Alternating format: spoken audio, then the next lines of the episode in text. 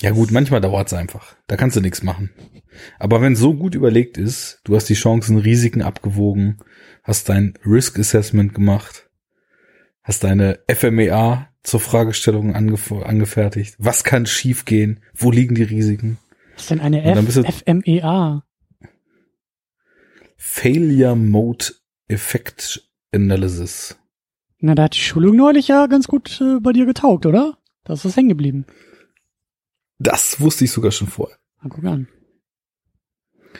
Ja, ich kann dir jetzt schön sagen, wie deine ganzen Bewegungen zusammengesetzt sind. Wie man moved und grasped und reached und positioned und wie lange das dauert. Das kann ich ja auch und sagen. wie viel das kostet. Das, das, ich kann dir, ich kann dir auch eine ganze Menge zu deinen Moves sagen, nachdem ich nämlich gestern bei Trinity geguckt habe. Oh. Meine fachmännische Empfehlung ist, immer cool dabei aussehen, keine Miene verziehen, Sonnenbrille tragen, im Idealfall nicht Ryan Reynolds neben dir sitzen haben, der irgendwie einen dummen Spruch abliefert und auf gar keinen Fall David S. Goyer das Ganze inszenieren lassen, weil dann kann man nichts mehr erkennen. Hm. Ich glaube ja fast, dass ich dann tatsächlich doch den Film überraschenderweise erträglicher fand als du. ich hatte ja ganz miese Erinnerungen. Hör mir auf, ey, was Und ist denn da glaub- schon wieder los? Ich glaube, ich weiß auch, wo die herkamen. Ich habe diesen Film, äh, als er damals rauskam, gesehen. In der Kinofassung. Und wir haben uns ja im Vorfeld jetzt noch gefragt, was gucken wir da eigentlich? Und hast du mittlerweile rausgefunden, was du gesehen hast? Blade Welche Fassung? Trinity. Die doofe Fassung. Also den Extended Cut. Weiß ich nicht. Äh, ich glaube, kann das sein? Warte mal. War das länger als zwei Stunden? Es hat sich länger als zwei Stunden angefühlt. Kann aber auch nur 1,45 gewesen sein. Schwer zu sagen. Also ich glaube, die Extended ist so knapp länger als zwei Stunden. Vielleicht habe ich die, Die gesehen, hat, aber was, äh, was, was denn da drin? Gibt's da irgendwie eine Szene? Obwohl, ich habe auch nicht aufgepasst. Ah. Hm. Ja, es gibt irgendwann so eine Szene, da erzählen sie irgendwas von wegen They fetched us a new ride und dann haben sie irgendwie in so einem Promo-Verkaufsshot irgend so ein Auto da und regen sich über dieses Auto auf. Hm. Egal, pass auf. Also ich dachte, also ich fand Blade Trinity damals schon nicht gut. Dann habe ich den irgendwann nochmal gesehen, weil ich dachte, ja, komm, gibt's noch mal eine Chance so. Blade 1 und 2 sind ja coole Filme. Und da fand ich ihn noch viel, viel schlimmer. Und ich glaube nämlich jetzt, nachdem ich vorhin so ein paar Ausschnitte im Netz mir noch angeguckt hatte, um mal so ein paar Sachen noch abzuchecken, dass ich beim zweiten Mal diesen Extended Cut gesehen habe. Und in dem Extended Cut ist es halt nicht nur so, dass einfach Ryan Reynolds das massiv störende Humorelement des Films ist, sondern es sind halt überall massiv störende Humorelemente eingebaut. Allen Figuren werden irgendwelche bekloppten One-Liner und unlustige Gags und fremdschamfördernde äh, Monologe noch über die eigentlichen fremdschamfördernden Monologe hinaus in den Mund gelegt. Und ich glaube, das hat dann so meine, Wir meine Meinung des Films halt komplett abstürzen lassen. Und dann habe ich jetzt doch die Kinofassung nochmal geguckt. Die flog hier noch rum, das hatte ich ganz vergessen. Dementsprechend musste ich mir den jetzt nicht nochmal neu besorgen. Was für den Und, äh, Zustand äh, oder für die Qualität des Filmes spricht. Ach, der ist ja auch noch da. genau. Ähm, uralte DVD. Und ja, ich, es ist immer schwierig. Ist es einfach nur so, dass man Filme, die man in ganz schlimmer Erinnerung hat und dann sieht und dann sind sie gar nicht so schlimm, deswegen automatisch vielleicht schon besser findet, als sie wirklich sind, weil diese Underwhelmedheit, die man erwartet hat, nicht in dem Maße eingetreten ist? Genauso wie es ja manchmal so andersrum ist.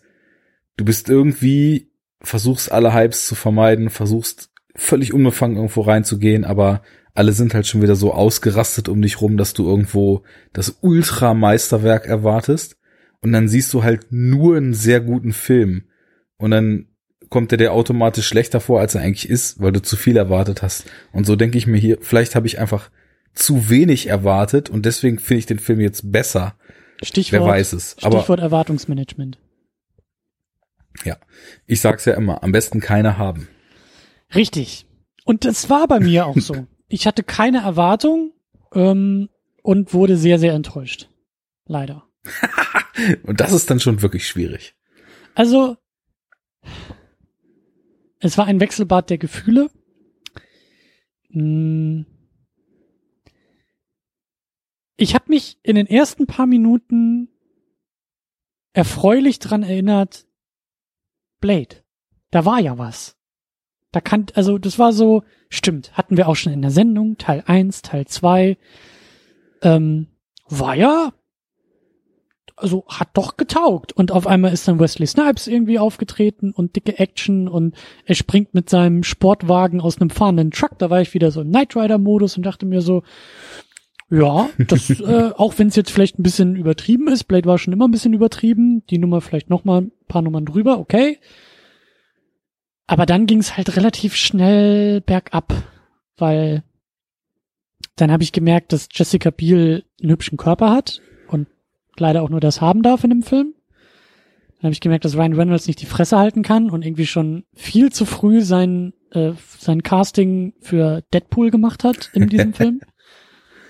Oh yeah. Und dann habe ich auch noch mal ein bisschen versucht, genauer hinzugucken bei dem Film und noch mal ein paar Momente so auf mich wirken zu lassen und hatte, wie gesagt, die Probleme, dass ich einfach nichts erkannt habe, weil so schnell und so blöd in der Action geschnitten wurde und ich glaube auch teilweise so so so stümperhaft über die eigene Achse gesprungen, also über die Sichtachse gesprungen und so, dass da dass dass dass da viele Sachen, also da das war alles eher schlimm.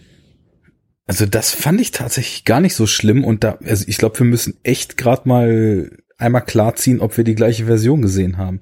Kannst du nicht einmal kurz gucken? Ich habe es gerade schon versucht, Hülle? aber auch nicht so ganz rausgefunden. Ich glaube nämlich, dass ich nicht, also dass ich auch die normale Kinofassung geguckt habe und nicht die. Hast du dir eine Blu-ray gekauft davon? Nee, ich habe mir eine DVD gekauft davon. Ach so, warte mal, das könnte ich ja, Okay. glaube ich, auch noch mal herausfinden, welche DVD das war. Äh, Weil es gibt den Extended Cut, glaube ich, also nein, es gibt nicht den Extended Cut nur auf Blu-ray, den gibt's auch auf DVD, aber es gibt die Kinoversion nur auf DVD. Also wenn es eine Blu-ray war, muss es, glaube ich, der Extended Cut gewesen sein. mhm. Das ist zumindest meine Kenntnis der Materie. Während du da so eifrig nachdenkst, kann ich halt schon mal kurz eingehen auf das, was du gesagt hast. Ähm, du hast gerade so durchklingen lassen, so anfangs ging dir durch den Kopf, ja, Blade, da war ja was. Und das ist natürlich auch ein völlig richtiger Gedanke, weil ich glaube, ich war mit Blade 2 ein bisschen harsh in der Sendung. Irgendwie, ich mochte eigentlich Blade 2 immer sehr und Blade sowieso. Und bei Blade ist es ja klar geworden, da waren wir ja beide große Fans. Und ich glaube, Blade 2 mag ich auch lieber, als ich das in der Sendung verkauft habe. Das sind halt beides coole Filme. Aber die Einschränkung, die wir jetzt für Blade 3 machen müssen, Blade, vor- also gerade der erste, der zweite war ja dann ein bisschen später, der erste ist eben entstanden zu einer Zeit, wo es halt Matrix noch nicht gab. Und dann hat den zweiten ein Regisseur gemacht, der auf Matrix total scheißt, weil der nämlich einen völlig eigenen Stil hatte und auch nur diesen Stil durchsetzen wollte. Und jetzt haben wir hier einen Regisseur, der schon, glaube ich, Matrix ziemlich geil fand und den es, glaube ich, ziemlich wurmt, dass er selber nicht so viel Talent hatte, dass er mal hätte Matrix machen können und der liebend gern etwas gedreht hätte, was Matrix-äquivalent ist. Gerade so in den äh, richtungsweisenden Action-Momenten, die Matrix nun mal ja eben hatte, was so Kamera und Slow Motion und Ledermäntel und so weiter betraf. Wobei Blade ja eigentlich den Ledermantel sogar Matrix noch voraus hatte, auch im ersten schon. Und ich finde halt, ähm, diese Zerschnittenheit und diese wüste Kamera, die habe ich tatsächlich gar nicht so empfunden wie du. Das liegt vielleicht auch daran, dass ich, äh, also was zerschnittene Action betrifft, in letzter Zeit dann auch Sachen gesehen habe, die also so schlimm und so jenseits von Gut und Böse waren, nämlich halt zum Beispiel, hast du ja auch gesehen, deswegen wundert es mich, diesen Catwoman, wo halt wirklich vorne und hinten gar nichts mehr funktioniert Ich hat. hatte teilweise echt Ähm, Flashbacks an Catwoman. Also diese Verfolgungsjagd mit Blade zu Fuß da hinter diesem äh, äh, Super Vampir, Übervampir da, da habe ich teilweise nicht erkennen können, in welche Richtung sie laufen, weil mal läuft der eine von links nach rechts irgendwie und dann haben wir einen Schnitt, dann ist es von oben, dann ist es auf einmal von rechts nach links und ich frage mich, müssten die sich jetzt nicht irgendwie überkreuzen, weil die beiden Richtungen nicht stimmen? Also da hat Also ich habe echt das Gefühl, mein mein Anspruch an Action ist anscheinend schon echt äh, durch so viel Müll, den man gesehen hat, so weit unten, dass ich auch bei der Sequenz dachte, ja, irgendwie ist sie ja recht energetisch. Und also zu folgen hatte ich da jetzt nicht große Probleme. Ähm, hm. Tja. Ich kann immer ich noch glaube, nicht rausfinden, welche Fassung ich hier geguckt habe. Ich gehe aber davon aus, dass es die äh, Laufzeit mit Stunde 45 ist. Na gut. Ja, ziemlich sicher. Dann haben wir ja zumindest, dann reden wir zumindest über dasselbe. Ähm, ja. Also, ich, ich hatte zumindest das Gefühl, dass ich konsi also konsistent immer wieder bemüht wurde, auf die Art und Weise, wie es Blade 1 auch gemacht hat. Das war so beknackt bei einem Film, der einfach nur so heißt, die, die Eins dazu zu sagen, aber wie es eben Blade zum Anfang der Reihe auch schon gemacht hat, in so Establishing Shots und in so ruhigen Momenten zwischendurch schon immer wieder diese mystische Atmosphäre zu schaffen. Ich will nicht sagen, dass das auch nur ansatzweise so intensiv und so stark und so kohärent gelingt wie im ersten Teil, aber zumindest wird es versucht. Und das ist also gerade zu einer Zeit, wo wir uns jetzt erstmal für ein paar Jahre, sage ich mal so zumindest in großen Teilen des, des Mainstream und des damals von mir auch äh, so, so konsumierten B-Videothekenkinos komplett von Atmosphäre und von ja irgendwie auch äh, so Action, wo man tatsächlich was erkennen kann, weil ja diese viel zu dunkel Zeit jetzt langsam losgeht 2004, wo einfach Filme dann paar Jahre einfach nur noch im komplett Dunkeln gespielt haben und in einem Maße zerschnitten waren, wo das hier irgendwie noch ein Plansequenz Arthouse-Film ist. Ähm, ich weiß nicht, also diese Atmosphäre, das war der erste Punkt, den ich eigentlich ganz gelungen fand. Mhm. Und ja, ob ich noch irgendwas ganz gelungen fand, weiß ich nicht. Also mit Sicherheit nicht Ryan Reynolds und auch nicht das, was ihm in den Mund geschrieben wurde, aber irgendwie hat er schon atmosphärisch für mich zumindest einigermaßen gelungen an den ersten Film angeknüpft und das ist was, was ich eben so nicht mehr in Erinnerung hatte. Arne, ich liebe dich. Anstatt, dass ich jetzt hier wieder irgendwie so komplett freidrehe und äh, in ein Loch falle, ähm, machst du es genau richtig. Wir gehen nochmal fünf Schritte zurück und wir nähern uns der Sache zaghaft, indem wir erstmal die positiven Sachen besprechen. Das ist Pädagogik einmal eins und äh, ganz wichtig und mir eigentlich auch immer ganz wichtig. Und deswegen ähm, gehe ich da gerne mit, schließe mich an. Du sagst, Atmosphäre hat dir gut gefallen. Ich gehe weiter und sag, Wesley Snipes hat mir schon wieder und immer noch gut gefallen. Ähm, Auf jeden Fall. Ich habe sogar wirklich aktiv gedacht, äh, so in einer der ersten Action-Szenen, er ist einfach so badass, also auch in dieser Rolle, dass er es halt echt schafft, so eine 2004 schon komplett aus der Mode gekommene und 2018 erst recht aus der ja. Mode gekommene äh, mit 90er Badassness heute noch Badass erscheinen zu lassen. Und das ist ja irgendwie schon eine Leistung. Also ja. Ja, absolut. Sowas extrem in der Zeit verhaftetes dann auch Jahre später noch als cool zu verkaufen. Ich meine, es gibt halt Leute, die sagen, Blade war nie cool. Ist eine legitime Sicht so. Man muss halt, glaube ich, auch für das, was Blade in den 90ern gemacht hat, auch einen Crush haben. Aber falls man Blade je als cool empfunden hat, ist er hier halt immer noch cool. Ja. Ja, und, und er ist, er ist es einfach. So. Das ist irgendwie so eine, so eine, mhm. so eine Gesamtheit, die da irgendwie ist. Also ich weiß nicht, ob ich das damals auch schon so erwähnt habe, aber es gibt halt einfach so ein paar ähm, Kandidaten auch in diesem Genre, die sind halt, also bei denen ist es halt mehr als eine Rolle. So, das ist halt mehr als einfach nur ein Kostüm, mehr als einfach nur ein Credit, der irgendwo in der Filmografie auftaucht, so, sondern wo man das Gefühl hat, manchmal auch zum Nachteil, dass die von diesen Rollen irgendwie nie wieder so ganz wegkommen. Christopher Reeve als Superman ist halt immer Superman gewesen und ähm, andere, äh, wie gesagt, Schauspieler, auch über die wir noch sprechen werden und über die wir vielleicht auch schon gesprochen haben, so, ähm, die gehören da auch irgendwie rein. Und ich finde, Wesley Snipes und Blade, das ist, das passt einfach. Das, das, das ist mehr als eine Rolle. Das, wie du sagst, so diese, diese, dieses, diese Coolness musst du echt erstmal so drauf haben und so verkaufen können, dass es halt auch nicht, also ich, ich finde es halt auch nicht lächerlich. So, du hast recht, man kann es kritisieren und das muss auch nicht jedem gefallen, aber ich habe halt nicht das Gefühl, dass das so, also zum Beispiel eben ganz anders als Ryan Reynolds in diesem Film. Ich weiß nicht, was er da spielen sollte, aber es ist halt tatsächlich das, was er später mit Deadpool auch macht. So. Und das ist irgendwie schwieriger, finde ich. Wenn die Hörer mein Grinsen sehen würden. Schwieriger ist also sehr diplomatisch ausgedrückt. ja, weil wir Fall. halt Jetzt, in 20 ich mein, Jahren, wenn wir über Deadpool reden, glaube ich, nochmal sehr viel genau über diese Rolle und dieses Ding sprechen müssen.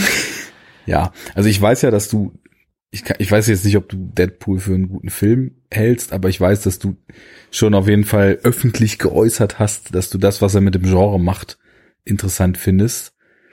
Ich weiß nicht, ob ich jemals in der Lage sein werde, das überhaupt wahrzunehmen, weil ich kenne halt von Deadpool nur die Trailer, die es damals gab und diese mit Anlauf edgige, äh, ironische Pseudo-Humor, Fremdschamkeule, die da geschwungen wird, gehört für mich wirklich und das ist also nicht übertrieben.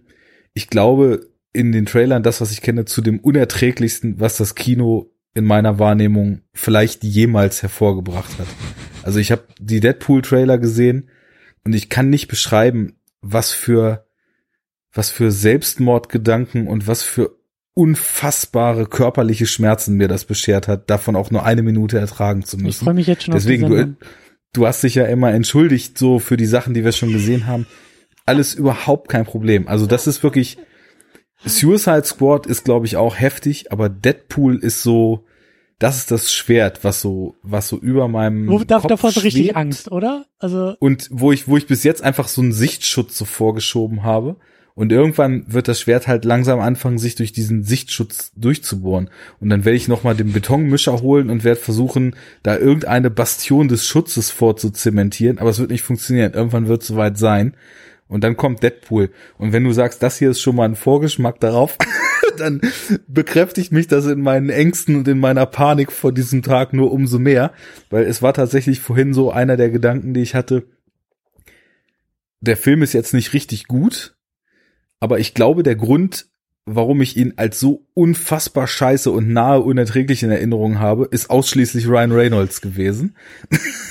und dazu muss ich sagen, ich finde den Typen in anderen Rollen eigentlich recht cool mittlerweile, ne? Also in sowas wie Green The Lantern. Voices hat, hat er mir richtig, ja genau, also äh, mit, mit Superheldenauftritten äh, setzt der Mensch sich selten in die Nesseln, könnte man sagen. Aber so in The Voices war zum Beispiel richtig cool. Und auch so verschiedene andere Sachen jetzt so in letzter Zeit, die ich von ihm gesehen hatte, wo er dann dabei war. Also in Live hat er zumindest nicht genervt und ähm, ich glaube, aus dem kann man schon auch ein bisschen was rausholen, aber dieses edgy-mäßig ironische nicht. Und hm? also ja, jetzt fange ich an zu schimpfen. Um, um, um deine Ängste ein bisschen zu beruhigen. Ähm, also Punkt eins, du solltest viel mehr Angst haben vor Batman wie Superman. Ich hab's zumindest, das ist so mein Albtraum, äh, der dann noch auf uns zukommen wird. Zweitens, ähm, Deadpool hat mir gefallen. Der erste besser als der zweite und das werden wir dann, wie gesagt, in 25 Jahren auch äh, tatsächlich noch intensiver besprechen. Aber äh, um deine Angst ein bisschen zu lindern, der Film hat mehr als einfach nur diese beschissenen One-Liner, die Ryan Reynolds hier irgendwie droppt. Und ich glaube, oder meine Hoffnung ist ja, dadurch, dass ich dich ein bisschen eiche und so ein bisschen was mitgebe an die Hand, was das Genre angeht, erkennst du vielleicht auch hoffentlich so wie ich denn eher diese etwas leiseren Gags, die halt eben nicht Pie in the Face oder Football in the Groin Niveau sind, sondern die dann ein bisschen auf anderen Ebenen funktionieren. Und wenn man weiß, ah, er bezieht sich auf den Film, ah, das meint er, hm, ja, dann über die habe ich lieber gelacht als über hahaha Fußball in die Leisten. Ähm, so und also Deadpool hat mehr als das, was Ryan Reynolds hier in diesem Film macht. Er hat es aber auch, was Ryan Reynolds hier in diesem Film macht. Und hier macht er halt nur das.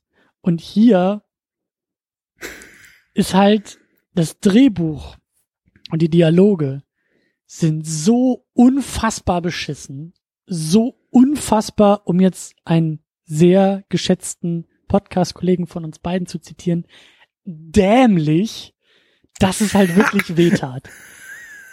Einer von uns bringt den jetzt in jeder Superhero-Unit. Woran Jens? das wohl liegt? Jens? Ob wir etwa in jeder Superhero-Unit Anlass dazu haben? Jens müsste uns mal den Termine auf Soundboard legen, dass wir einfach in Termino-Zitaten äh, hier podcasten können. Aber ach, ey, weißt du was? Das habe ich dir nie erzählt.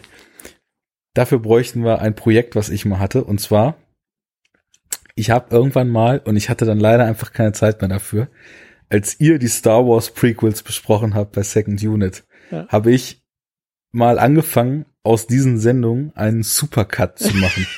Und dieser, dieser Supercut sollte daraus bestehen, dass einfach nur alles, was quasi so wirkliche Diskussion ist, rausgeschnitten war und nur solche Sätze wie es macht einfach überhaupt keinen Sinn. Und dann macht er das und das. Wie kann man nur so eine Scheiße schreiben? und so weiter und so weiter also das, besteht. Das und ich habe dann irgendwann Geschimpfe. gemerkt, das finde ich schön. Ja, dass ich, dass ich tatsächlich eigentlich auch, also so am Anfang relativ wenig rausgeschnitten hatte, weil Tamino ja wirklich in kompletten Red Mode gegangen ist und äh, einfach da alles kahl geschlagen hat. Ich habe dann leider irgendwann den Faden verloren und äh, musste mich dann anderen Dingen zuwenden. Aber das wäre quasi für Soundboard auch äh, eine wundervolle Quelle gewesen. Und ich finde auch tatsächlich, dass das Soundboard Qualitäten hat. Also ich bitte es darum. macht einfach überhaupt keinen Sinn. Ich bitte darum. Einfach nur dämlich. Ich bitte um diesen Supercut, ich bitte um dieses Soundboard. Äh, ich glaube, dass der ein oder andere auch hier auf uns zukommende Superheldenfilm und also mit diesem Soundboard hätten wir weniger Arbeit. So, wir müssten weniger reden mhm. und könnten viel mehr aus der Dose ähm, podcasten. Aber äh, zurück zu dem, wie gesagt, sehr dämlichen Drehbuch, weil ähm, also ich habe mich mit dem Making-of nicht so sehr auseinandergesetzt. Das wäre auch nochmal interessant zu hören, wie viel davon tatsächlich irgendwo mal auf ein Blatt Papier geschrieben wurde, was Ryan Reynolds davon sich gibt, oder ob er einfach irgendwie freie Schnauze machen durfte. Aber wenn ja, musst du mir beantworten, warum. Also hat Ryan Reynolds vorher irgendwas gemacht, weswegen irgendjemand außer ihm selbst eventuell hätte denken können, dass er lustig ist? Das, ich, ich kenne mich mit seiner Karriere nicht gut genug aus. Ich weiß nicht, wo er 2004 war. Ich könnte mir nur denken, dass da vielleicht so Sachen am Set, wenn es am Set irgendwie gut funktioniert hat, ne, und man hat irgendwie die drei Takes, die im Drehbuch drin standen, schon abgedreht.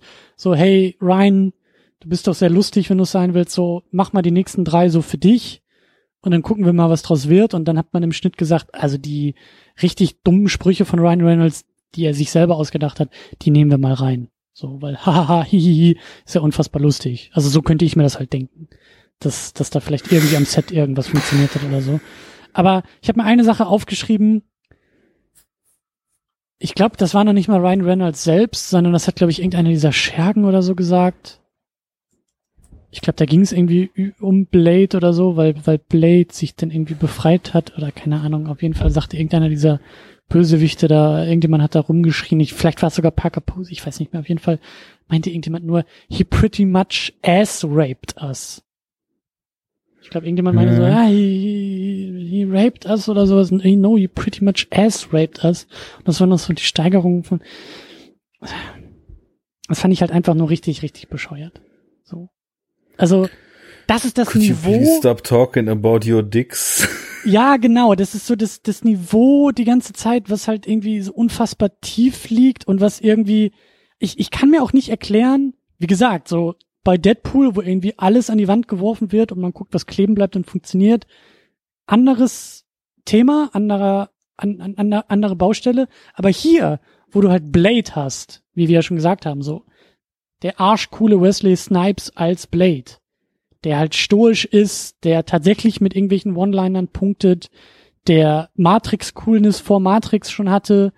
Äh, was soll das? Also was, was soll das dazu? Soll das, also warum meint man das in irgendeiner Form aufweichen zu müssen, kommentieren zu müssen oder ergänzen zu müssen mit einem Sidekick Ryan Reynolds, der einfach nur die Fresse halten sollte, mit Dialogen, die, die wirklich unterirdisch kacke, also wirklich einfach nur scheiße sind, plus wie gesagt, Jessica Biel, also da, da bin ich fast, da habe ich ihr fast irgendwie meinen Couchtisch äh, aus, aus dem Fenster geworfen, weil die befreien Blade, ja, und, und das ist der Moment, wo diese beiden Nebencharaktere punkten können, wo die irgendwie eingeführt werden, wo wir sehen können, wie cool die beiden funktionieren und wie cool die beiden sind. Und dann ist, das ist so dumm. Das ist einfach nur so dumm, weil Jessica Biel schnappt sich ihren Bogen und damit sie richtig schießen kann damit, muss sie sich erstmal ihre Ärmel aufreißen mit Reißverschluss, damit sie offene Arme, offene Oberarme hat, weil wie wir alle wissen, kannst halt nicht mit so mit so einem Pulloverärmel kannst du nicht Pfeil und Bogen schießen. Das geht nicht. Du musst allen zeigen, was für dicke Muckis du hast, so. Und als das passiert ist, hatte ich wirklich Catwoman-Flashbacks, weil ich dachte, das, hatten wir das Thema schon, aber es, es, es taucht wieder auf. Und sie, also es, das hat alles wehgetan. Ja, wobei das noch was anderes ist, also irgendwie nicht und irgendwie schon. Bei Catwoman haben wir halt diese extreme Reduktion einer weiblichen Figur auf den Körper im Sinne von sexualisierter Reduziertheit darauf. Und hier ist es das irgendwie nicht. Aber hier auch. ist halt alles so, wir machen Action also müssen halt alle Muskeln haben und draufhauen. Und ich weiß nicht, sie ist auch irgendwie mega shredded. Keine Ahnung. Also sie sieht echt aus, als ob sie irgendwie ihr halbes Leben nur in einer Pumperei verbracht hat, finde ich. Hat richtig so einen Ja. Gorilla-Gang in dem Film. Ja. Und äh, also ihre Kernkompetenz, genauso wie es halt bei Ryan Reynolds auch ist. Also Ryan Reynolds, ich hatte es eben nachgeguckt, hat vorher tatsächlich am Anfang seiner Karriere so mit mit äh, 18, 19, 20 Jahren in irgendwelchen unbekannten Fernsehfilmen mitgespielt und dann nur in so dämlichen US-Mainstream-Comedies. Also anscheinend war wohl irgendjemand der Meinung, dass er witzig ist. Aber was so die Delivery betrifft und so weiter, ist er das halt einfach nicht. Dazu kommt, dass man ihm halt hier absoluten Schrott in den Mund legt. Ja. Und da der halt keine Rolle spielen kann, ist seine einzige Kompetenz für den Film, dass er halt ultra shredded aussieht. Und das ist halt eben, und dann natürlich auch prominent mit freiem Oberkörper platziert wird, was eben halt also quasi die gesamte Darstellung von irgendwelchen Figuren und Wesen in diesem Film auf so eine reine Körperlichkeit reduziert.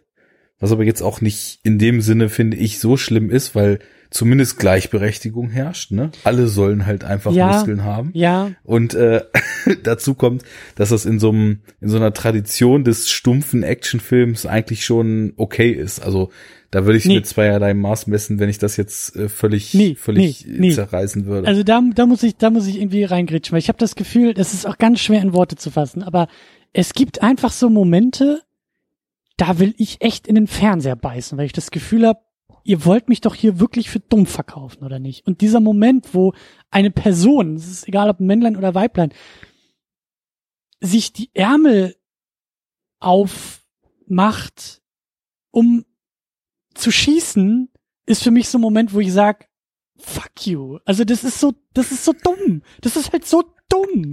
Und das ist, und solche Sachen können mich halt aufregen. Es gibt dann andere Dinge, die irgendwie dumm sind. Figuren machen irgendwie was Dummes oder sagen irgendwie was Dummes. Also, wo, wo Tamino sich ja gerne drüber aufregen kann. So, ja, kann ich immer irgendwie mit Charakterzügen oder so nach, ähm, oder wegargumentieren. So, eine Person, die etwas tut, was ich selber nicht tun würde, ist für mich niemals ein Problem in einem Film.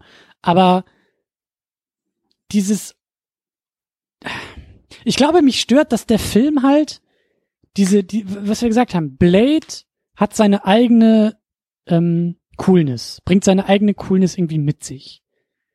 Das funktioniert zum großen Teil. Das funktioniert auch eher oder ist eher das, was in diesem Film funktioniert.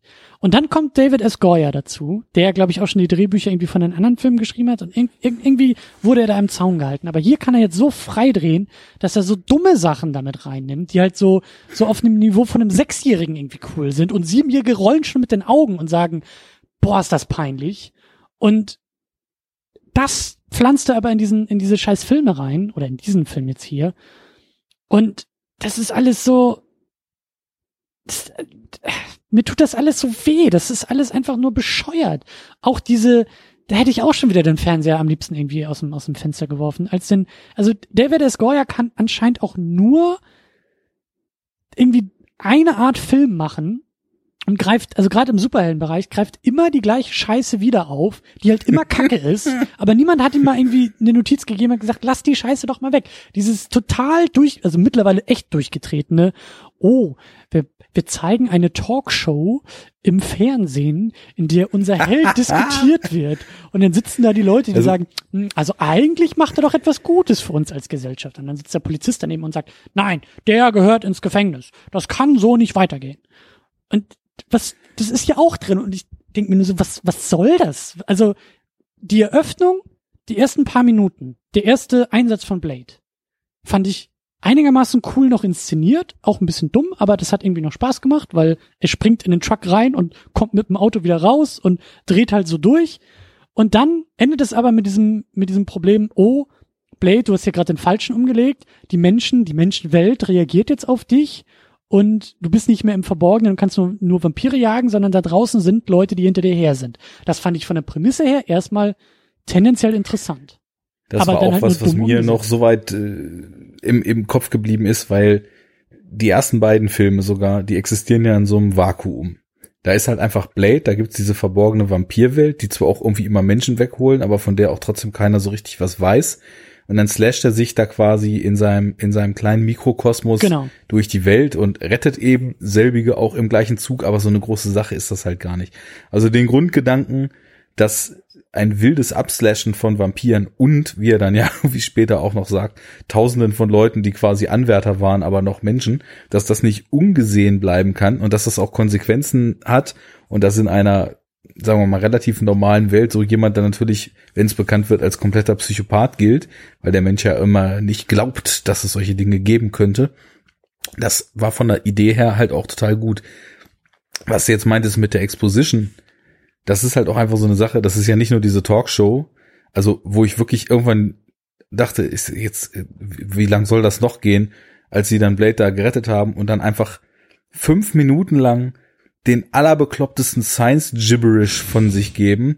Ja, das ist hier der Night Hunt und wir sind die Sunlurkers und dann dies und das und das und das und dann die ganze Zeit Reynolds, der ja da schon fast 30 ist, aber wie so ein totaler Milchbubi ja. noch aussieht ja. und diese dümmlichen Witze zwischendurch noch macht. Und dann gibt es natürlich die Blinde, die aber, ja. äh, also natürlich erstmal äh, irgendwelchen Science Gibberish auch von sich gibt und an einem Computer, der einfach ganz normal funktioniert, an irgendwelchen mit Software an irgendwelchen Proteinen rumforscht und äh, dann natürlich hier noch, wie heißt er, Patton Oswald, ne? Ja der ja irgendwie äh, natürlich ein Geek ist und da muss man ihn natürlich auch im Film nach als Geek äh, darstellen und natürlich noch das Klischee bedienen, dass Geeks natürlich nie eine Frau kriegen würden, weil sie ja nicht solche Sexbomben wie Ryan Reynolds sind. Also das ist alles schon so kaputt und so scheiße. Äh, da bin ich dann auch ausgestiegen. Ähm, wenn es dann wieder still wird und man plötzlich Blade mit äh, meditativer und mystischer Musik in einer Meditation sieht und die Kamera ihn umkreist und so, da war ich dann wieder besänftigt, aber im Grunde genommen, sobald jemand den Mund aufmacht, ist das alles schon ganz schöner Müll. Und wenn dann eben auch noch diese Obervampirin dazu kommt, du hast den Namen von genannt, ich kannte die Dame nicht und daher auch den, den Namen jetzt nicht. Wenn die dann irgendwie ihr Over, Over, Over, Over, Overacting Deluxe abgibt, ähm, das ist halt alles schon ziemlicher Mist. Also ich habe den halt wirklich so als stumpfen Actionfilm, der eine bestehende Figur ja, so wie sie ist, ohne jegliche neue Facetten und ohne jegliche Entwicklung einfach nur als funktionierendes Vehikel in einen Film setzt und dann ein paar ganz coole Action-Momente zaubert, die ich, und das muss ich halt auch sagen, wahrscheinlich sehen wir das eben nicht gleich, aber du meintest, die erste Action-Szene fandst du noch ganz gut ich fand auch die weiteren Action-Szenen alle irgendwie so im Rahmen der Zeit, wo sie entstanden sind, noch ganz gut, weil so viele Sachen, die in anderen Filmen schon sehr kaputt sind, die sind hier schon nicht mehr so ganz kaputt, wie jetzt irgendwie so Full Body CGI, die hm. zumindest sparsam eingesetzt wird und solche Geschichten. Also deswegen auf, auf so einem reinen äh, B-Movie-Actioner-Level was so die Kinetik des Ganzen und die Bewegung betraf, fand ich das schon okay, die Atmosphäre auch. Sobald irgendwer einen Mund aufmacht, ist es halt einfach nur noch kompletter Mist. Und äh, dass dann eben auch wirklich alles, was passiert, einem in irgendeiner Art und Weise erzählt wird oder halt ja, über ja, ja, damals schon brutalst ausgelutschte Klischees eben dargestellt wird. Das ist halt schon nicht wirklich irgendwie cooles Writing und da wundert man sich halt doch tatsächlich, dass er Blade geschrieben hat, also den ersten auch, weil da ist auch, also wenn, wenn ich so reflektiere, da sind eben auch solche Exposition-Szenen, aber die entstehen alle aus realen Figurenkonflikten. Da, da, da, da hat sich dann der Vampirrat in den Haaren und äh, darüber wird einem dann quasi diese ganze Welt erklärt. Da findet aber ein realer Konflikt zwischen den ja. Heißspund, dem jungen Deacon Frost und dem alten von Udo Kier gespielten Vampir-Großmeister statt das hat irgendwie noch mehr Hand und Fuß, als wenn Leute einfach nur in die Kamera sabbeln. Übrigens, das seht ihr hier jetzt gerade und Punkt, Punkt, Punkt. Ja, das Ding ist auch, also Figuren sind da wirklich nur Expositionsmaschinen. Also gerade der, der ähm, Kumpel da von Blade, äh, gespielt von Chris Christopherson, ich weiß gar nicht mehr, wie der, wie der im Film heißt, aber der ja so sein Whistler. Genau, sein, sein Der ja auch Handlanger von den Toten schon ist. auferstanden war. Der, dem ja auch immer da diese Mixtur macht und so, der, der mit ihm da in der, in der Heimatbasis irgendwie sitzt und ihn da ausrüstet und so. Ich weiß gar nicht mehr, was der gesagt hat, aber die ersten Sätze, das habe ich mal auch nur so grob aufgeschrieben. Das ist halt einfach nur pure Exposition. So dieses, so, denk dran, Blade, du brauchst ja noch dein Gegenmittel und wie wir in den letzten beiden Filmen schon gelernt haben, ist das und das gerade das Problem und das fand ich halt auch total äh, bescheuert. Eine Ergänzung und mit ihm gibt's auch noch einen weiteren Punkt. Äh, ja? Sorry. Nee, dann mach, mach mal erstmal. Mach, mach, äh, wenn, wenn wir Na gut, sind, ähm, ein, mit ihm gibt's auch noch einen weiteren Punkt, so ich habe jetzt hier auch das erste Mal dieses auf Biegen und Brechen irgendwas sich aus den Haaren saugen, damit man an Bekanntes anknüpfen kann, wo es eigentlich nicht anzuknüpfen geht, Redconning gesehen. Weil wir haben ja jetzt hier mit der verschollenen Tochter, die eigentlich tot war, aber jetzt doch lebt und Vampirjägerin ist, so diese Soap-Opera-mäßigen Storylines jetzt vielleicht erstmalig in dem Superhelden-Genre drin. Und eben auch, also ich meine mit dem Redconning, das war schon großer Quatsch in Blade 2 dass Whistler, der halt einfach getötet wurde, mhm. aber halt eben eine wichtige Figur war, als es dann doch eine Fortsetzung geben wollte, plötzlich dann über irgendeinen Schwachsinn wieder zum Leben erweckt wurde. Stimmt, nur um ja. hier in einem völlig unspektakulären Abgang dann quasi sich wieder selbst zu opfern. Aber jetzt ist ja die Tochter da. Also das ist so dieses, wir erzählen jetzt seriell, vermeintlich, also müssen wir versuchen, so viele bekannte Aspekte, wie es gibt, für die Zuschauer da reinzustopfen. Und verlorene Familienmitglieder haben ja damals bei Dallas und Reich und Schön immer schon wunderbar funktioniert. Also was könnte es als bessere Vorlage geben, um Superheldenfilme zu machen? Ich habe ja neulich auch. Ihr müsstet den, Christians Gesicht sehen. Ja, ich habe ja neulich auch Fantastische Tierwesen 2 gesehen und der hat mich halt auch so aufgeregt, weil es ist, also so grundsätzlich, ich möchte, dass wir einfach mal so zehn Jahre lang ähm, ein komplettes Verbot für irgendwelche Familienmitglieder tauchen in den Fortsetzungen auf.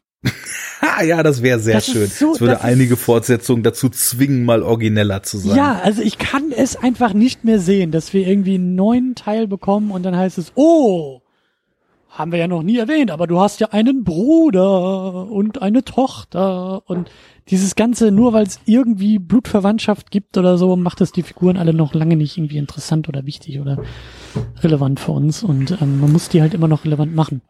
Was ich sagen wollte, äh, die gute Parker Posey, die halt die, die Bösewichtin spielt, die kenne ich vor allen Dingen aus dem Superman Returns, den wir ja auch relativ bald dann besprechen werden. Da spielt sie nämlich auch mit und ich fand sie hier eigentlich irgendwie ganz gut, weil ich das Gefühl hatte, dass die halt irgendwie erkannt hat, in was für einem Film sie ist und hat sich dementsprechend, glaube ich, ganz gut angepasst. Also ich hatte das Gefühl, dass so ihr Overacting ganz sinnvoll war. Dass sie Spaß bei der Sache hatte und das ist so ein ganz, ganz dünner, ähm, so eine, so eine Gratwanderung, wann aus zu viel Scheiße wird und wann aus zu viel wieder Gold wird. Und ich hatte das Gefühl, dass sie aber dabei war, noch Gold zu suchen bei der ganzen Sache. So. Also ich hatte an ihrer Rolle und an ihrem Spiel irgendwie mehr Spaß als an vielen anderen in diesem Film. Einfach. Aber wo wollte ihre Figur denn drauf hinaus? Keine Ahnung, aber das, so das ist ja gerade. Das ist es ja. Es, es gibt ja keine Figuren. Also ich kann mir vorstellen, dass die Frau das Drehbuch ja. gelesen hat, gemerkt hat, ach so, hier gibt es keine Geschichte, keine Figuren und gar nichts. Und am Ende des Tages gibt's ein nettes Catering und irgendwann Geld auf meinem Konto. Ach, diese Art von Film machen wir hier. Ja, dann, dann, dann drehe ich auch mal ein bisschen auf um mal zu gucken, oder, oder das, vielleicht hat sie auch eine Wette mit Ryan Reynolds gehabt. Vielleicht haben die beiden gesagt, okay, pass mal auf, wir drehen einfach jeder so lange auf, bis der Regisseur irgendwann mal zu uns sagt, nee, jetzt wieder eine Stufe zurück. Und bei beiden hat er nie irgendwas gesagt, so dass die einfach immer weitergemacht haben. Das könnte ich mir vorstellen. Aber wie gesagt, also ich fand, ich fand es bei ihr ähm, zumindest irgendwie unterhaltsam oder irgendwie ir irgendwas war da, weil das einfach so, so drüber war. Ich kann mich nur dran erinnern, ich glaube, sie sitzt da irgendwie auf dem Tisch und irgendeiner von ihren Handlangern redet dann irgendwie Unsinn und dann haut sie ihm irgendwie mit ihrem Fuß und macht irgendwie so einen Spagat über den Tisch, um ihm irgendwie eine zu scheuern und das macht sie halt irgendwie mit dem Bein statt mit der Hand und ich höre nur David Goyer hinter der Kamera, ja, ja, das ist mega cool, was du gerade machst. Und irgendwie, also ja, das ist auch so schwierig, weil da sind so tonale Shifts drin, wo man manchmal das Gefühl hatte, okay, hier trifft er irgendwie mal was, was einen coolen Humor hat, aber dann weiß man halt gar nicht, ob ihm das eigentlich bewusst war. Ja. So wie zum Beispiel dieser Quatsch mit diesen Vampirhunden, der halt einfach nur komplett drüber ist, aber dann gibt es zwischendurch eine Szene, einer dieser Vampirschergen wird ja von dem Wrestler Triple H gespielt. Mhm. Und das ist halt ja so ein zwei Meter Schrank, der 150 Kilo wiegt und nur aus Muskeln und einer heißen Chippendale-Matte besteht. Und dann trägt der diesen Spitz auf dem Arm. Und es ist halt so ein groteskes Bild, weil du hast diesen Muskeltypen, der halt so ein, so ein wirklich so ein, so ein Handtaschenhund. Muscle-Scherge ist und der, er trägt halt diesen Handtaschenhund. Ja. Und äh, das, das ist so meine Form von Humor, weil es bestehende Bilder, die auch schon so einer Klischee-Regelung folgen, in sowas Absurdes verzerrt. Und zwischendurch kommt dann irgendwann auch, ja, fast so ein Vibe auf, als wenn das, was Goya eigentlich hier die ganze Zeit bedient, er dann auch schon fast wieder parodiert. Also irgendwann, als sie Ryan Reynolds Figur dort gefangen genommen haben, da hält er so eine Ansprache und ich weiß überhaupt nicht mehr, was das war, was er da erzählt hat, aber es geht total in die Richtung, als ob es schon sehr bewusst so diese auf, auf großen Pathos und große Wirkung getrimmte Hollywood-eske Monologansprache, bevor irgendwas krasses mhm. passiert in mhm. dem Film, total durch den Kakao zieht. Und dann ist auch so ein Schnitt oder so gesetzt, der das Ganze dann total durch den Kakao zieht. Also da, da will ich dann eben auch wieder ähm, dem Goya, der ja allgemein sehr schlechten Ruf besitzt und wo ich aber halt in vielen Filmen, die er geschrieben oder mitgeschrieben hat, halt auch dann eben zwischen auch diversen Haufen an Pferdekötteln dann eben auch viel Gold glänzen sehe. Also ich glaube, der ist irgendwie, der, der, der ist einfach, der hat, schreibt in extrem schlecht und extrem gute Richtung und da kommt so was ganz Krudes bei raus. Und humortechnisch ist das halt größtenteils kompletter Müll. Und dann sind aber wieder so Momente, wo ich denke, mehr davon, dann wäre das schon wieder fast ein richtig geiler Kommentar auf das Genre, was wir hier so sehen. Ja, ich, ich über, über Goya wollte ich, wollte ich auch noch mal ein bisschen mehr sprechen. Ich glaube, ähm, ich bin mittlerweile soweit, ich glaube, das ist kompletter Zufall. Ich glaube, der Typ merkt gar nichts. Ich glaube, die Momente, wo du auch sagst, kommentiert er da jetzt vielleicht irgendwie das Genre? Ist das irgendwie eine Satire, eine Parodie auf das, was wir schon kennen? Nope. Glaube ich nicht, überhaupt nicht. Deswegen meinte ich, ich bin mir nicht sicher, ob er sich da bewusst ist, was er da tut. Ich, ich glaube, der Typ, äh, ähm, wie gesagt, kann irgendwie nur den gleichen Film schreiben. Ich habe das hier auch schon wieder total genervt, dass es diese, äh, der Held wird irgendwie gefangen genommen und wir müssen ihn jetzt retten Aktion. So der Held in Handschellen, so das habe ich mittlerweile auch zu oft irgendwie bei ihm gesehen. Oder überhaupt irgendwie diese Verhör, diese bescheuerte Verhörszene so.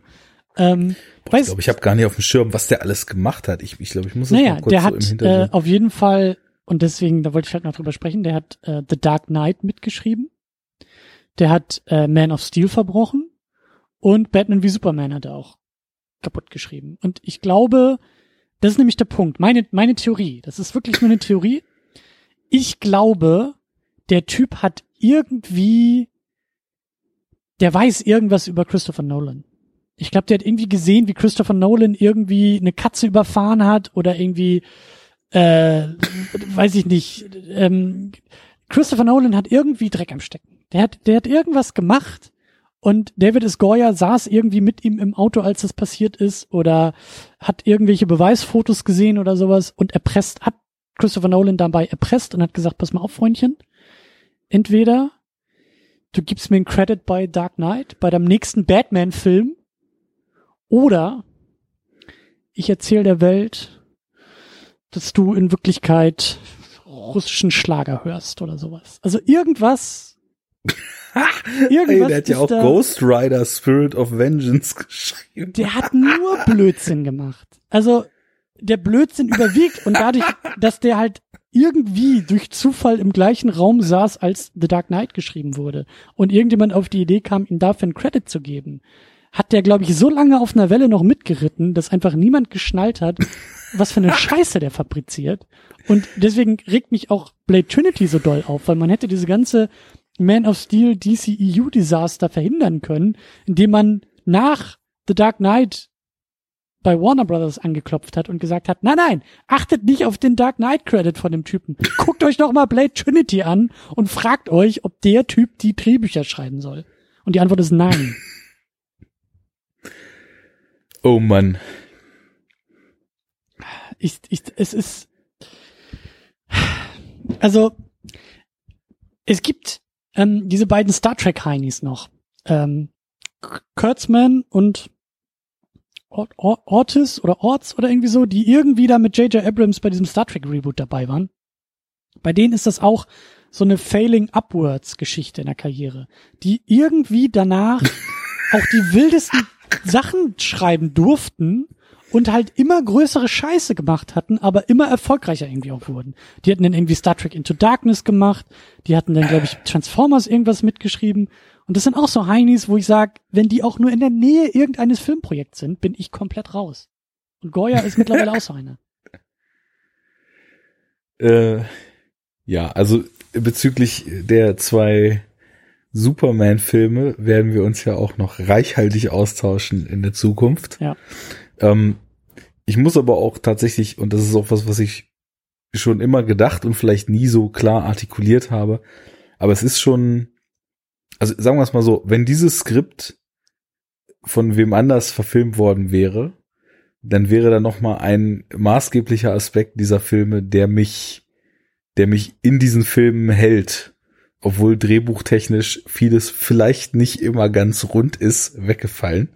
Und ist es schon bezeichnend, dass, also ich kann ja den beiden dann doch was abgewinnen, würde ich mal behaupten, äh, dass aber beide jeweils eine der äh, ja, top, weiß ich nicht wie wenig, aber also schon in der Rangliste dessen ganz weit oben angesiedelten dümmsten Szenen der Filmgeschichte ever enthalten. Also das wäre in Man of Steel halt der Tornado und das wäre in, in BVS diese Martha-Nummer.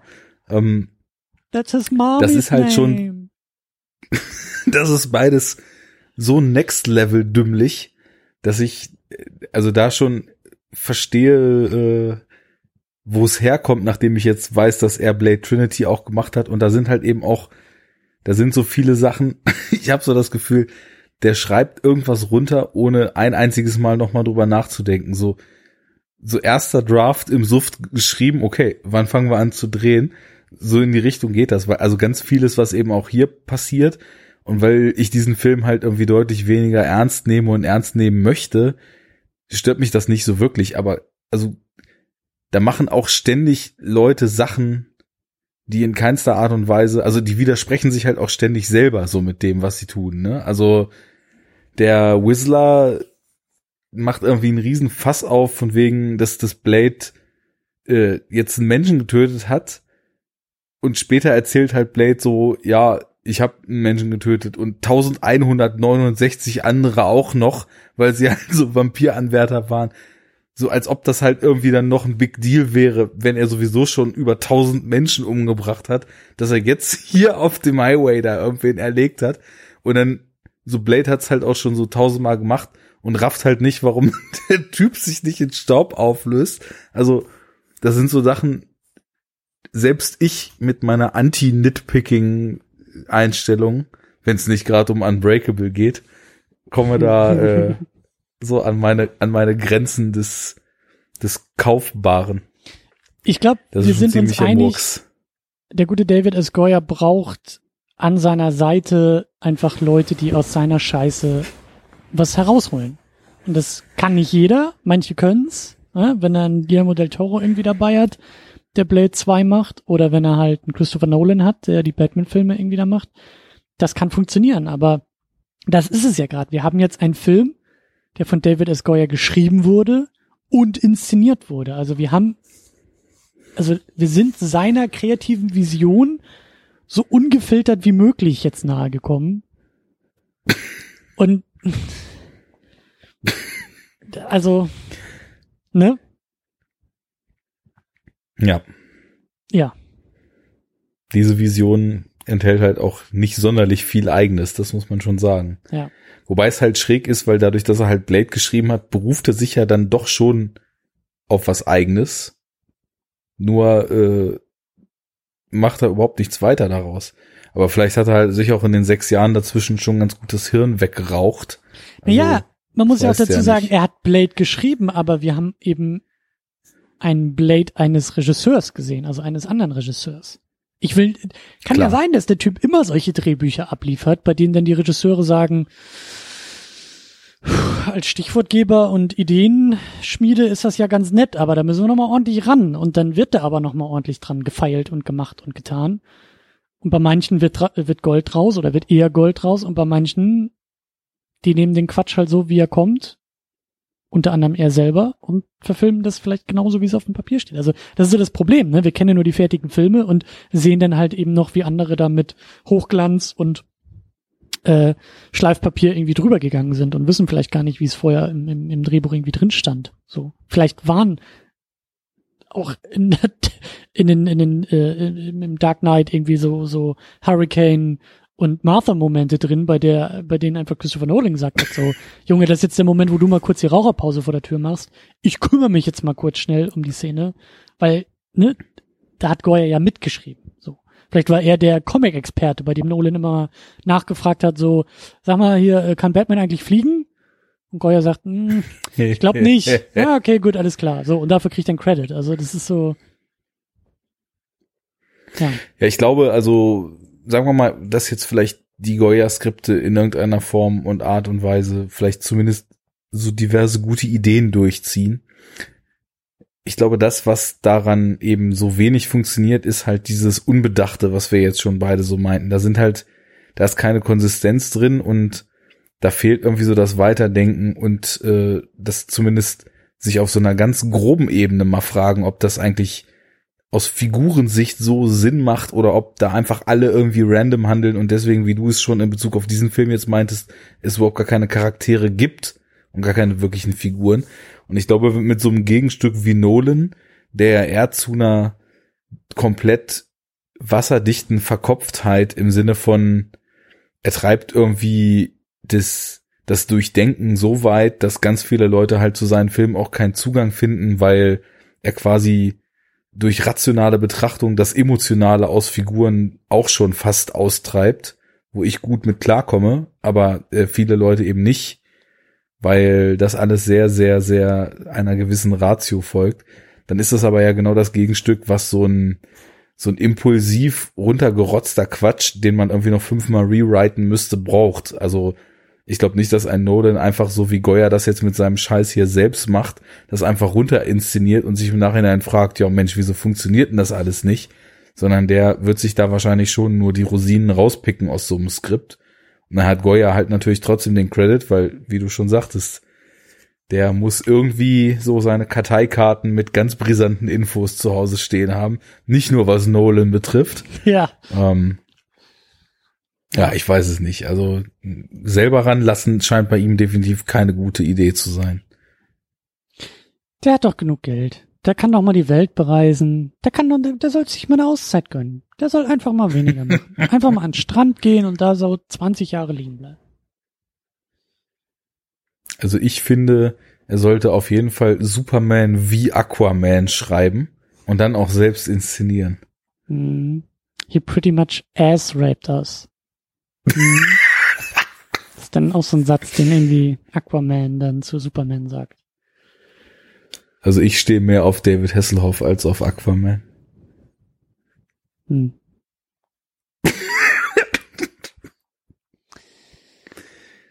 So. So viel zu Blade Trinity oder Das frage ich wolltest mich du auch außer gerade. den peinlich geklauten Matrix äh, Zitaten noch irgendwas erwähnen?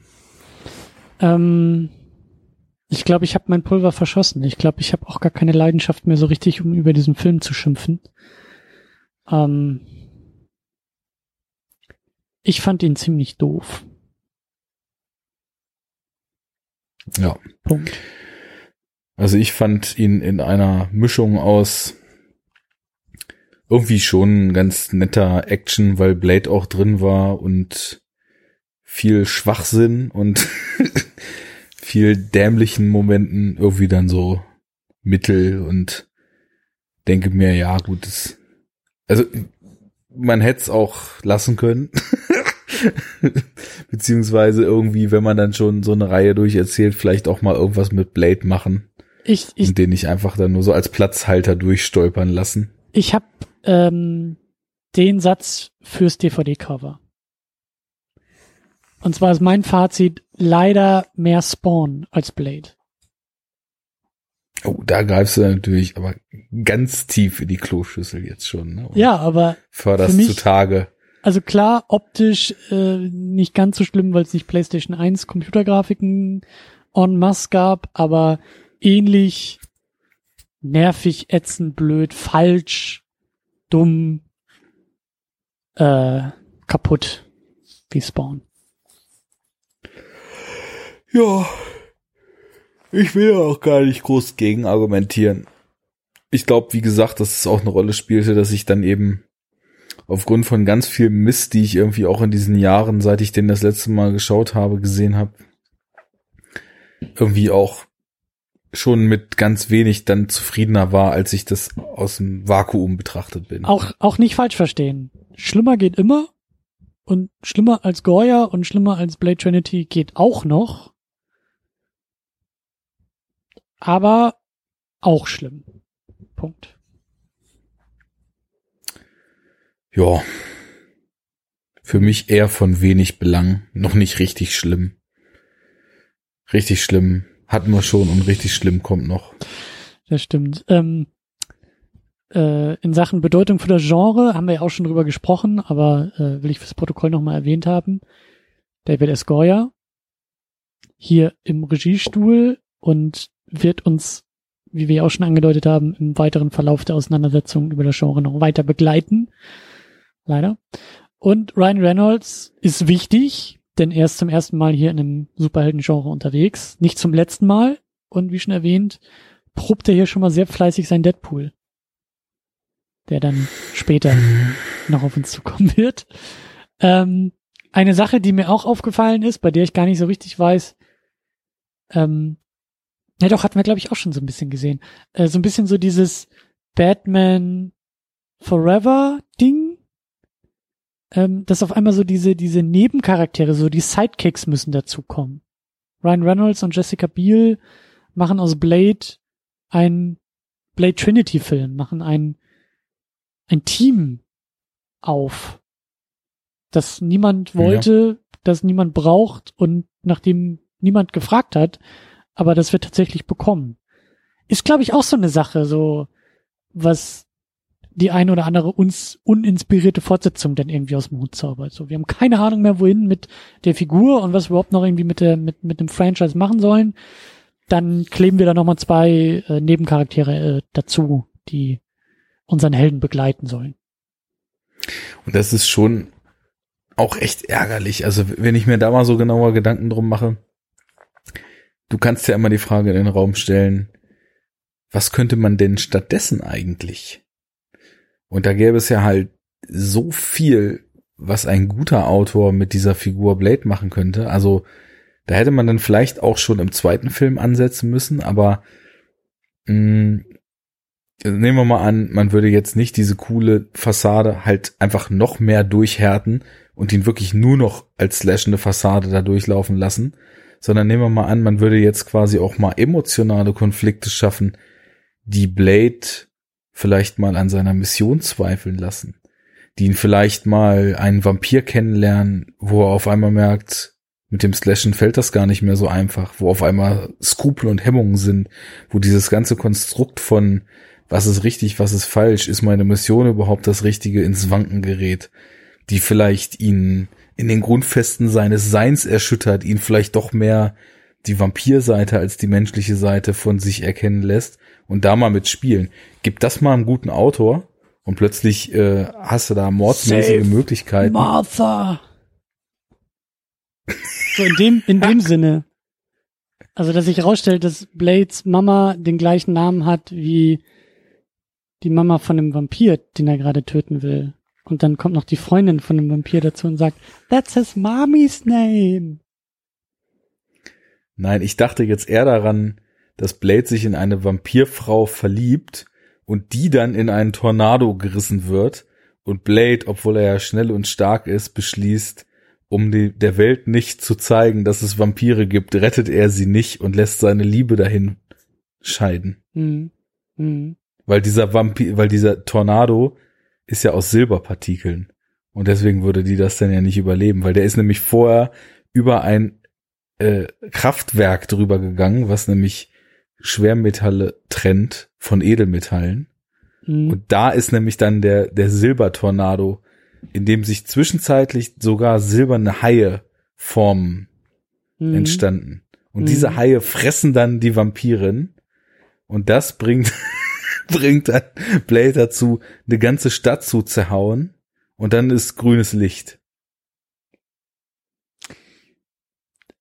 Du, du solltest mal bei David Goyer anrufen und fragen, ob der noch einen Praktikanten gebrauchen kann. Also ich glaube, ich sehe da Potenzial. Ist so albern hier. Ja. Komm, Deckel Ach, zu. Superheldenfilm. Ja. ja, oder? Ja, leider. Nächster. Hm. Oder ist der das nicht super genug gewesen? Ja, ich weiß nicht. Also ich habe irgendwie jetzt hier vielleicht auch einfach gar nicht mehr verstanden, was da der Plan war. Also ich meine, diese Szene, das ist ja auch so völlig aus dem Nichts mit dieser Blutfarm. So, ja, okay. Ja, und auch diese Sozialkritik eines, eines Zwölfjährigen. So, oh, dann werden da Obdachlose. Niemand interessiert sich für Obdachlose. Ja. Da war nochmal schwer gesellschaftskritisch. Und, ja, und dann gleich wieder die Peniswitze hinterher schießen, das kommt super. Ähm, also ich würde vielleicht hier die Frage in den Raum stellen, ähm, wie super ist es denn eigentlich noch, wenn man einfach nur immer wieder dasselbe tut. Nee, die Frage macht keinen Sinn. Nee, das ist bei den Fortsetzungen Worauf? ist es ja gerne mal so. Also da würde ich nicht sagen, dass sich das abnutzt. So. Und ich meine, die müssen ja die Welt retten, weil da ist ja dieser total äh, supermächtige äh, Apocalypse äh, Vampir, der ja schon vor 4000 Jahren gelebt hat und den sie da aus der Wüste irgendwie ausgraben und Indirekt geht's ja schon Aber auch irgendwie um, um, um die. Ich habe nicht verstanden, was die genau mit dem wollten. Ich glaube, ich habe auch nicht so wirklich aufgepasst, aber. Sagt, sagt er das nicht irgendwann zwischendurch, dass er, weil er ja auch ein Daywalker ist, also dieser, dieser Pharaon, dieser ägyptische, dieser, dieser, äh, sag ich ja, das hat mich so an X-Men Apocalypse irgendwie erinnert, so der erste Vampir, der erste Daywalker, ähm, dass die, glaube ich, irgendwie so seine Fähigkeiten haben wollten, damit alle Vampire so wie er bei Tageslicht auch laufen können und irgendwie sowas war das, glaube ich. Ja, ich weiß auch nicht. Ich, ich habe mich beim ersten habe ich mich ja schon noch auf das auf den Superhelden eingelassen, weil ja irgendwie durch das Beschwören dieses Blutgottes dann die Welt in Gefahr war. ich, mir fällt das hier irgendwie schwer, aber mach mal. Es ist, es ist auch alles sehr egal. Deswegen so, ja, aber egal. Darauf Ja. können wir uns, glaube ich, einigen. Also der ganze Film ist halt super Fazit. egal. Der ganze Film ist ist äh, nicht sonderlich der Rede wert und äh, hat auch kaum Dinge, die irgendwie wichtig für den Kanon sind, außer halt zu sagen, ja, Goya und Reynolds sind irgendwie dabei und das ist halt alles. Es zeigt sich auch mal wieder, wie so die, wie, wie so ein Franchise in den Boden gerammt werden kann. Ne? Also wie man es irgendwie halt nicht machen sollte. Und ich finde schon, dass man den irgendwie. Dann sagen wir Jein, aber egal. Und dann Ja. haben wir unser Fazit. Irgendwie sowas. Ich will ja eigentlich auch nochmal so eine Auflistung machen der ganzen Filme, die wir dann wirklich dazu genommen haben und so. Da müssten, müsste man nochmal durchs Archiv durchgehen. Vielleicht mache ich das irgendwann nochmal bei Zeiten. Oder jemand da draußen hat vielleicht irgendwie Strichliste geführt oder so. Kann das mal in den Kommentaren nachliefern. Ähm, ja, aber äh, wir machen ja weiter. Es geht Mhm. ja weiter voran. Ähm, wir machen im Dezember 2018, wenn die nächste reguläre Ausgabe kommen sollte, machen wir ein kurzes Päuschen, weil wir ähm, wie immer und eigentlich wie immer mehr unseren großen Holiday Special Jahresrückblick Enough Talk wie Second Unit Extravaganza planen. Und da brauchen wir ein bisschen mehr Zeit dieses Jahr und deshalb äh, klammern wir da mal die Superhero Unit im Dezember aus aber haben auch gesagt, dass wir die dann irgendwie im neuen Jahr irgendwo nochmal reinquetschen und dann gibt's dann nochmal quasi nachgeliefert die zwölfte Ausgabe fürs Jahr 2017. Also was ich sagen will ist, im Dezember machen wir eine kurze Pause, wir liefern aber das Ding, was wir im Dezember eigentlich raushauen sollten, liefern wir auch noch nach, sodass dann wieder der normale Rhythmus gehalten wird. Wir machen auf jeden Fall weiter mit. Die Unglaublichen. Hm. ein Pixar-Film. Ein Superheldenfilm, der ein Superheldenfilm ist, aber durchaus ähm, andere Vorzeichen mit sich bringt. Weil Animationsfilm, Pixar-Film, Kinderfilm, Familienfilm und hoffentlich auch mit ganz vielen genre-relevanten Dingen und ähm, ja, durchleuchtet das Genre vielleicht nochmal aus einem ganz anderen Blickwinkel. Definitiv. Gerade weil ja auch durch Animationsfilm wirklich dann nochmal eine ganz andere Welt aufgemacht wird. Ja. Da spielt das Medium an sich ja schon eine große Rolle. Und weil vielleicht auch ähm, dadurch, dass halt keine Comic-Vorlage und auch keine Legacy von irgendetwas irgendwie transferiert werden muss ins Filmmedium, sondern man ja bei Null anfängt, vielleicht hat man da auch noch mehr Freiheiten, um das Genre auch noch zu kommentieren und mehr mit dem Genre zu machen und vielleicht auch, vielleicht entdecken wir ja dann auch in dem Film das ein oder andere Augenzwinkern, was wir vorher so gar nicht entdeckt hätten, weil wir jetzt diese Superheldenmütze aufhaben und mit der Lupe daran gehen. Und vielleicht, ich weiß es, ich habe den Film lange nicht gesehen, also bestimmt auch 15 Jahre, 14 Jahre, 13 Jahre oder so nicht gesehen. Ähm, ja, bin ich mal gespannt drauf, was da so, was wir dazu sagen werden. Ja, wer weiß, was sich einem da eröffnet, wenn man in den zwei Jahren zuvor, äh, oh nee, drei sind es ja fast schon, in den drei Jahren zuvor Ja, ich glaube, jetzt im Januar Äh, sind es drei Jahre. 30 oder 35 Superheldenfilme, du ja noch viel mehr geguckt hat. Ja. Wollen wir schauen. Ich bin gespannt. Ich habe den auch lange nicht gesehen. Ich mochte den früher gern. Ich muss mich mittlerweile immer so ein bisschen bewusst dazu bringen, dass ich Pixar als Pixar sehe und nicht als Disney, weil die haben das ja nur gekauft und äh, dementsprechend ist der Antichrist da auch noch nicht so fortgeschritten, wie das ja bei den sonstigen hauseigenen Labels so der Fall ist. Wollen wir mal sehen. Genau das. Ich bin gespannt. Ich So, glaube, ich bin du wirst, ich glaube, du wirst wie so ein, wie so ein Vampir hier in dem Film irgendwie vielleicht dich in Luft auflösen und irgendwie so die Disney-Strahlen werden deine Seele auffressen. Könnte auch interessant Das sein. haben die schon lange. Das haben die schon lange. Ja. Na gut. Ähm, Naja. Dann äh, schließen wir mal dieses traurige Kapitel mit äh, Blade Trinity ab und freuen uns auf die Unglaublichen dann halt im neuen Jahr und ihr wisst schon. Ja. Was ja schön ist, dass wir jetzt tatsächlich äh, neben den Unglaublichen ja auch bald in eine Region laufen, wo wir großen Schrott und Lichtblicke dann aber auch im Wechsel langsam kriegen. Ne? Also ich meine, wir sind jetzt 2004. Trinity hatten wir jetzt, also so Catwoman und Blade Trinity nacheinander, das war halt auch wirklich so eins dieser ja. Milestones des Ja. schlechten Geschmacks, die man hinter sich lassen musste. Und dann haben wir ja Elektra schon, was eigentlich nach den Unglaublichen kommen würde. Ja. Und dann irgendwie kommt dann auch eine Zeit, da wird's ja interessant. Also klar, Batman Begins, da brauchen wir nicht drüber reden. Das ist Machen wir aber, ja werden wir so aber. Wir werden drüber reden. das werden wir lang und ausführlich. Da geht ja schon so eine gewisse Ära los. Und dann kommt halt mit Fantastic Four ziemlicher Mist. Dann kommt aber mit X-Men 3 etwas, wo es auf jeden Fall interessant wird, zumindest drüber zu sprechen. Superman Returns interessiert mich dann schon fast wieder. Super X wird extrem schmerzhaft. Und äh, ja, dann da, so, so geht das dann weiter. Also mal so, mal so. Und äh, ja, und dann sind wir auch schon bald im dann MCU, das wird auch spannend. Mitte, Mitte des Jahres äh, sind wir dann auf einmal schon im MCU und dann würde Bernd sagen, jetzt wird's interessant. Dann ist Labö Und jetzt tschüss. Genau. In diesem Sinne, einen schönen Abend, guten rüber ins neue Jahr, gute Rutsche, vor Ja. Tschüss. Wenn du einen platt machst, musst du einen so platt machen, dass er denn auch nicht mehr aufsteht.